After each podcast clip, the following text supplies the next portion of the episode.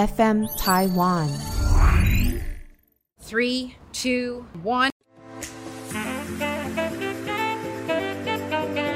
一日之所需，百公司为备。我们生活的必须，都是由各行各业堆积起来的。叶问，问出行业上的灾问，希望你会喜欢。欢迎收听本集的叶问，我是主持人尔东安。今天要跟听众朋友聊的是食品业坚果乐园这个品牌。大概是在两三年前到亲戚家做客，吃到了一个好吃不硬又脆口、香气十足的坚果。然后背后的营养成分写着无糖、无盐、无人工调味，还有低温烘焙。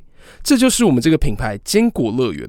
时隔多年，在今天很荣幸邀请到我们的坚果乐园创办人张轩奇，轩奇大哥有请。哎，各位听众大家好，主持人好。哎，兄弟大哥是成功创业的代表，坚果乐园现在营收已经破千万以上，对，每年还有十五 percent 的成长。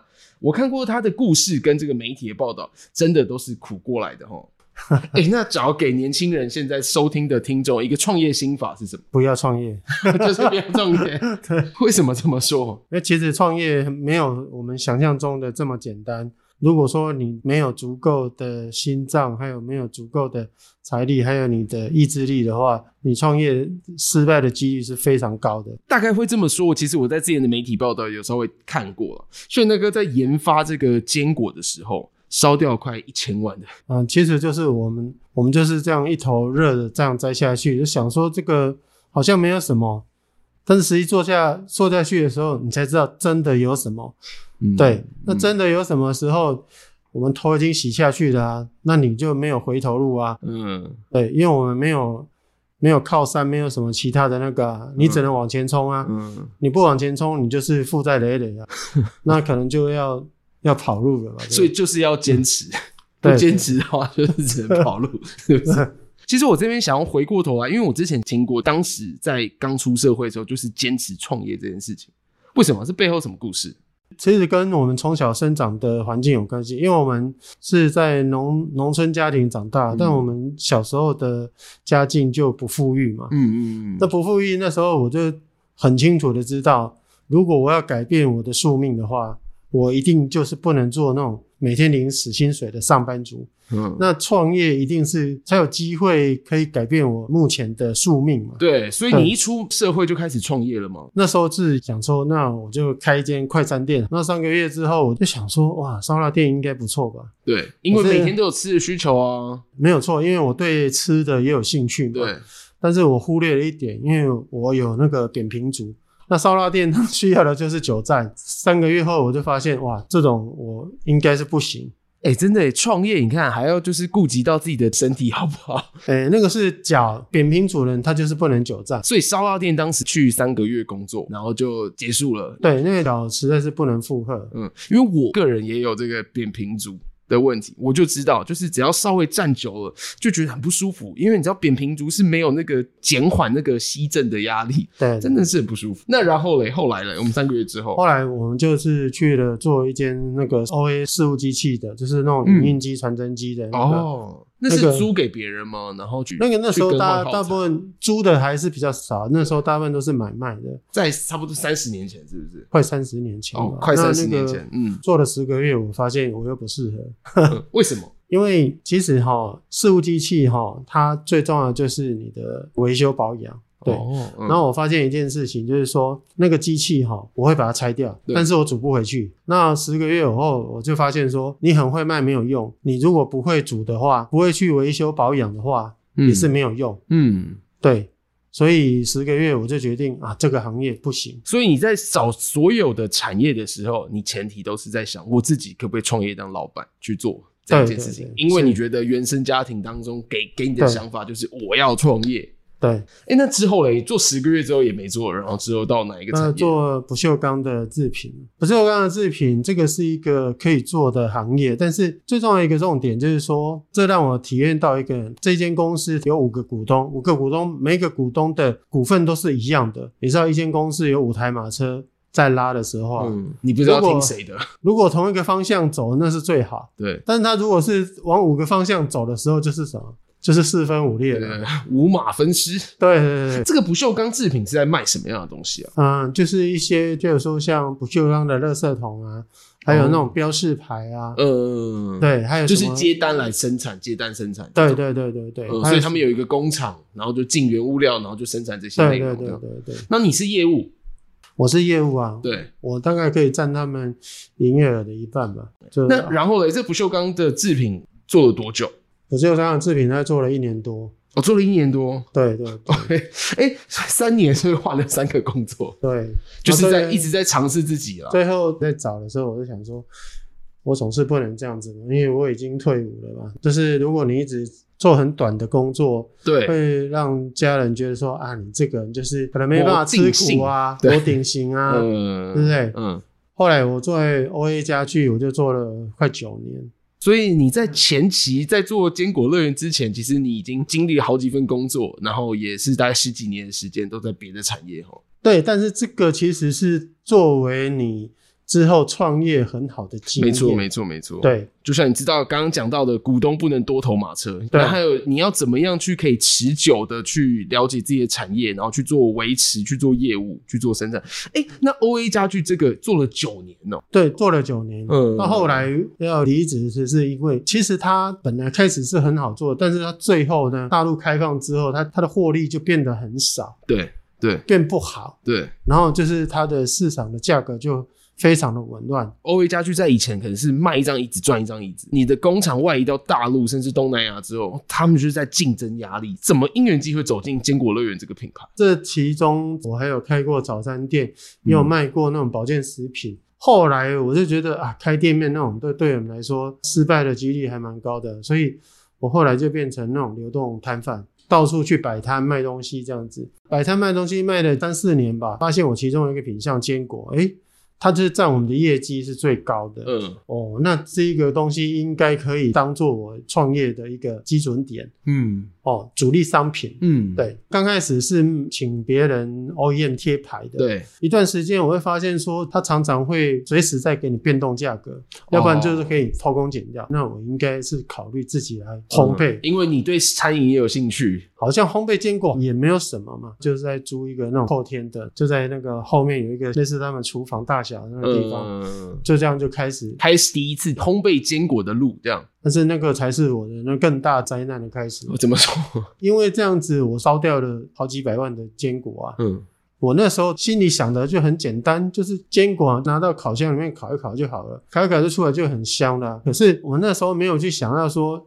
那个东西你烤完之后，你要让它可以储存，你至少可以让它有效期间可以放个几个月吧。对，那时候我在想说，我要做跟人家不一样的。对，就是因为这样的一个念头，然后我就烧掉了几百万，因为我就是要做出市场的差异化。因为外面烘焙的就是酥香脆。说？一开始烤出来的坚果会是什么样的味道？然后为什么要让你烧掉这么多钱去研发？其实哈，我们如果要烤出香脆的坚果，嗯，对我们来说实在是太容易了。烘焙的时间短一点嘛，温度高一点，酥香脆的坚果就是时间短，成本又可以减少。对，那它又会脆又会香，所以我们那时候就是想说，我要跟人家做差异化，我就是要做低温烘焙的。嗯，那为什么要做低温烘焙？最重要的一个就是说，因为坚果它含有丰富的不饱和脂肪酸。嗯，嗯，那不饱和脂肪酸。它如果你去高温烘焙的话，它会破坏它的营养，对，那营养就不见了。你给客人吃的就不是一个好的东西，嗯。而且我们那时候在跑的时候是发现有很多客人他吃坚果的目的是为了让他的身体更好，对啊，他在吃他的好的油，一天一汤匙，因为那些。客人都那么支持我，所以我一定要给他们做一个好的坚果。嗯，就是因为这样坚持，我就倒掉了几百万的坚果。嗯，那轩大哥，你研发了这么久啊，你觉得什么样是好的坚果？市售的百分之九十都告诉你它是低温烘焙的。对，但是我们吃到不是真正低温烘焙的。你知道如何辨别吗？怎么辨别？我有一个 slogan 啊，对，所谓的望闻问触，望你就是看。看它坚果的颜色，烤出来的坚果颜色跟原来生坚果的颜色有没有差异很大？嗯哼。如果是低温烘焙的坚果，它烤出来的坚果的颜色跟原来生坚果的颜色差异不大。哦，哦这才叫低温烘焙，因为它的那个外面的温度没有那么高，不会去炭烤它。闻的话，就是你闻它烘焙出来坚果的香味。一般如果是高温的，哇，它那个香味就会很比较香。对，那如果是低温烘焙的，你闻的时候它是有淡淡的坚果香而已。这边跟听众朋友说，补充一下，那个炫逸大哥的杏仁果啊，对不对？那个香味它是慢慢的出来，然后在里面咀嚼之后会觉得哇，那个香味直接喷出来。望闻问嘛，问就是你要去问一下它的坚果的产地在哪里。嗯，坚果的产地也非常的重要。嗯，像举例来说，我们家用的腰果，台湾百分之九十的腰果都是来自越南，而我们家的腰果是来自于缅甸。有什么差别？缅甸的腰果会比越南的成本，光是进货价就贵四成。那有比较好吃吗？越南有打过越战啊，越战的时候有那个落叶剂的问题嘛，那缅甸的没有。秀云大哥这个品质把关也是很在乎。像我们的夏威夷豆，台湾百分之九十也都是用澳洲的，嗯，澳洲的夏威夷豆含油量比较高。嗯，而、啊、我们又跟它用不一样的，我们是用南非的，南非的夏威夷豆油脂含量比较低，但是它是全世界夏威夷豆产量最高的地方。进入到这个坚果乐园这个产业，然后一开始就是在做研发，然后烧掉快上千万的一个研发的成本，然后嘞就一帆风顺卖的很好了吗？哪有这么好？我们其实经过了很多波折。其实我们刚开始烘焙成功的时候，是因为偶然的机会。你看，有一次我那个计时器忘了关，嗯，然后我们算一算大概多烘了半个小时，然后想说哇，糟糕，要。丢掉好几万的坚果，嗯，好几万的坚果，大家听众朋友可以想象一下，那个是大概一个烤箱，而且是大型烤箱。对一般家庭来说，它是个大烤箱，对。但是对真正坚果工厂来说，生产来讲，它不算一个大烤箱。它那一个烤箱就是里面有八盘，那一盘大概可以装四公斤的坚果。对。那八盘八是三十二公斤哇！你看，想一下，我们把三十二公斤，然后炫逸大哥可能每天，可能甚至三四个小时就要烤一次，这烤烂了多少的坚果？而且还有加上当时的状况，应该是跟流动摊贩的时间是重叠的，对不对？哦，对，可能在做研发坚果的时候，又要去跑流动摊贩。因为 OA 家具结束之后，就是专门专心在搞流动摊贩这件事情，然后又要做研发。那、啊、你在做研发的时候是没有钱的状况哎，然后当时你还要承担这些成本考量，然后又要去跑流动摊贩，真的是很辛苦的。那时候就是把摆摊赚的钱啊，再拿来买结果，就这样子一直在日常循环。其实那个真的是一个蛮大的压力啊。当时家人都很支持你做这件事情吗？还是、欸、如如果今天是你，你你你这样子。这样子不挡不塞不搞了那么多，你的家人会支持你？对啊，就是没有反弹的声音吗？就是我们这样，就是没有，我们就我们就是那个把耳朵关起来，然后自己默默的这样子去做啊。嗯、因为其实我们也很清楚知道，那种家人一定会想说，因为我们家里里面几乎没有人在做生意嘛。对，那他们都大部分都是上班族啊。那上班族他就想说，你干嘛这样搞东搞西的？对，你就好好的去上班，去那个稳定的生活就好了。而且那个刚刚也说，他的业务力是好的。然后也是肯吃苦的，然后就是在之前选择好的路不走，康庄大道不走，然后又选择崎岖坎坷的。对，这个其实就是创业家精神嘛。对，对啊，这是也是创业的。还没有讲到，就是我们就是在偶然一个机会，嗯、像刚刚那样子要倒掉那个坚果。对，然后我们后来去吃的时候，我们两个都傻了。这这就是我们梦寐以求的熟度，还有口感。上天的礼物，就是人家说的啊，上天关了一扇门，他一定会帮你开了另外一扇窗。嗯，对，我们的坚果从是从那时候才整个定位好，说就是这个技术，这个味道。对对对对，然后把这个时间调整好，下次再烤的时候就是抓这个时间。对，那时候味道才成熟。哎，那然后嘞？那成熟之后，你以为就一帆风顺吗？对啊，因为品牌要成功，你东西好没有用，重点是。你的东西很好吃，你卖不出去没有用。对，我们也是这样，也是这样子，在经过了一两年的时间，嗯，哦，已经找到这个研发的成果之后，然后又在经过一两年，遇到了什么事情？就是我们其实那时候真的已经山穷水尽了，嗯。那那时候刚好有一个团体来找我们，找我们，他说我是可以让你试的，但是你必须要让我们这个团体都可以试吃哦，都可以试吃。那他那时候他就说，光是给他试吃的成本大概就要十万块的坚果，十万块，对，十万块的坚果是指坚果成本抓十万块，对，还是卖出去十万块这样？没有，坚果坚果的成本就要十万块。非常多欸，你知道那时候已经快要奄奄一息了。那十万块的坚果对我们来说真的是一笔大数目。真的，因为流动摊贩的状况，然后又就要养家糊口，其实烧了好几年。对然后当时还要做一次十万块钱成本的坚果，对，对不对？然后嘞，那时候其实我也跟我太太来来回回拉扯了 好几天呐、啊。哦，反正我们最坏就是这样子的嘛，嗯、就是在给了十万块，就去那个，那我们就赌看看嘛，十万块就那时候真的很、嗯、非常的挣扎。后来我们就决定放手一搏，嗯，而且我那个出去大概两三个礼拜之后啊，他回来的回来的订单呢，大概有一百五十万哦，所以我们整个翻转是从那时候，所以给他人家试吃，只要试吃之后，你就有信心让别人买单，甚至未来的回购。在我们回头过来的时候，当初我那种决定是对，就是我我要做出所谓的市场的差异化，对。对，然后我烧掉这么多的坚果，可是后来发现说，诶，我的坚持是对的，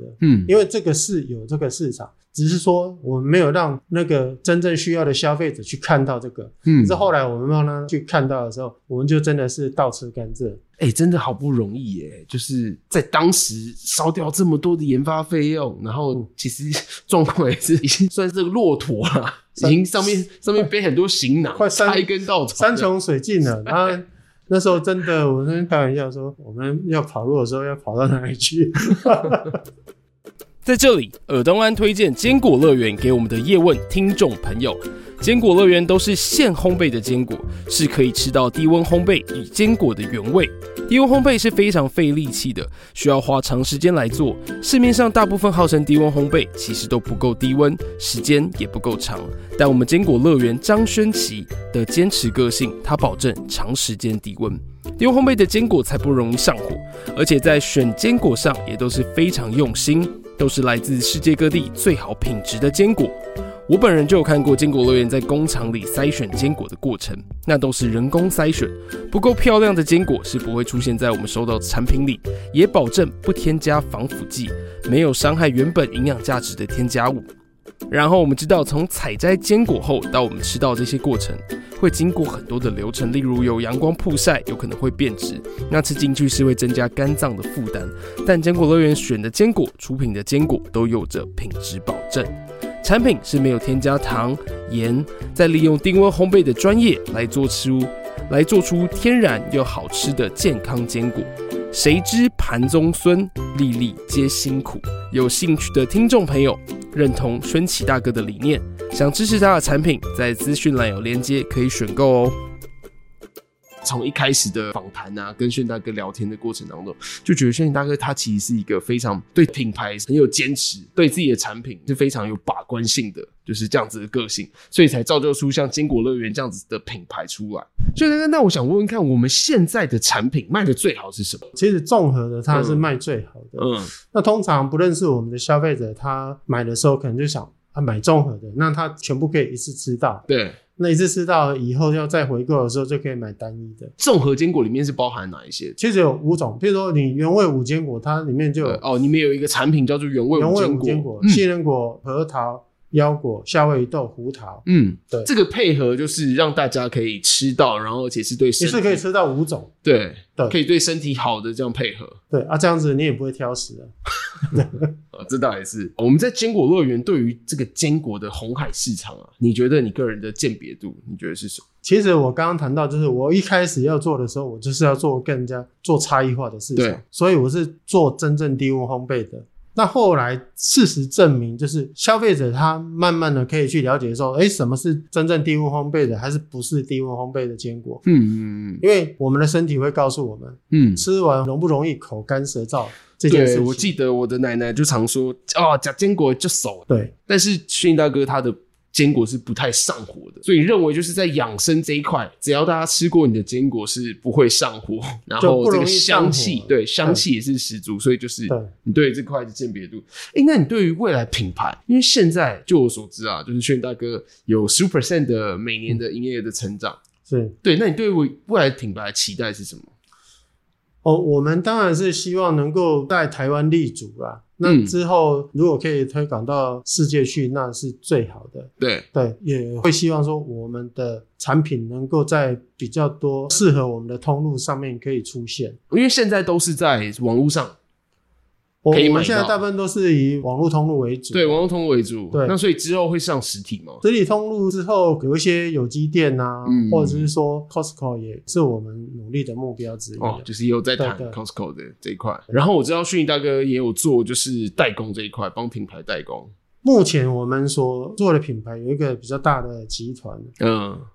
但那时候，那时候是在一个展览会上面的。对，哦，就是帮品牌代工这件事情。对对对对。嗯、那我们就在展览会的时候，那我们那时候只有一个小小的一个格子，诶，是在最边缘的地方。食品展。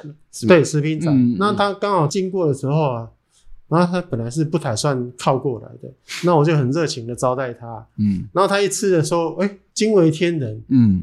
然后他还听说，诶，我们原来是工厂。嗯。对，因为那那时候我们就是名不见经传嘛，然后。对。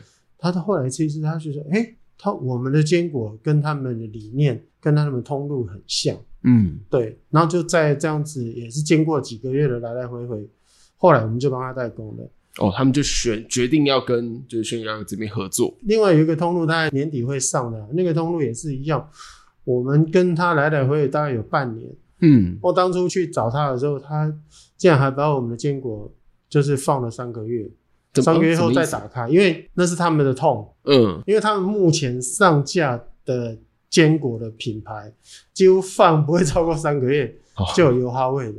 哦。然后我们的那时候我就跟他说，之后那时候我跟他说，我们的放三个月之后不会有油花味。嗯，他就真的给我放三个月。嗯，然后三个月打开，哎，跟他那天。跟我碰面的时候吃的时候，哎、欸，味道他没有多少，嗯嗯嗯，对，所以他才找我们。找我们之后呢，我我也没有马上就答应他，我还拒绝他。哇，人家是大通路，通路其实算是销售的。对，那时候我我是透过一个朋友介绍的嘛，嗯，那朋友还跑来骂我，他说：“刚才你想差不，你也可以拒绝一。”为什么啊？为什么当时要拒绝他啊？因为他们要要求要看我们所有整个的制造过程。哦，那整个制造过程，那我的坚果的 know-how 不是被他看光光了？哦，就是我们的研发的 know-how 这样子。对对对，嗯，那最近的合作就是就是也是后来几经波折之后，哎、欸，我们也接受他们的想法理念嘛，嗯，然后后来就是哎、欸，现在已经开始准备的阶段，那大概大概就年底就会上。真的，轩轩熙大哥的坚果乐园这个品牌，他们的产品其实是消费者吃了之后回购率是很高的，而且通常吃过它的产品之后，会发现它的低温烘焙产生出来的香气，还有它的自然程度。然后除了消费者这一块之外，还有我们很多的大品牌，其实去了解迅毅大哥之后，都会发现哇，他的这个研发还有他的一个坚持品牌的过程，其实非常不一样的。感谢轩奇大哥今天来到我们的叶问，跟听众分享就是他所有的一个创业的历程。谢谢，也祝。也祝迅毅大哥的坚果乐园这个品牌可以年年的直线上涨。因为我们不要说大发利市啊，要有时候工厂也没办法去赶出这些的一个 一个内容，对啊，所以就是算是每年都是有限量限额的慢慢去产出。好，谢谢，感谢迅毅大哥，谢谢，谢谢，谢谢各位听众。希望今天的节目你会有所收获喽，拜拜。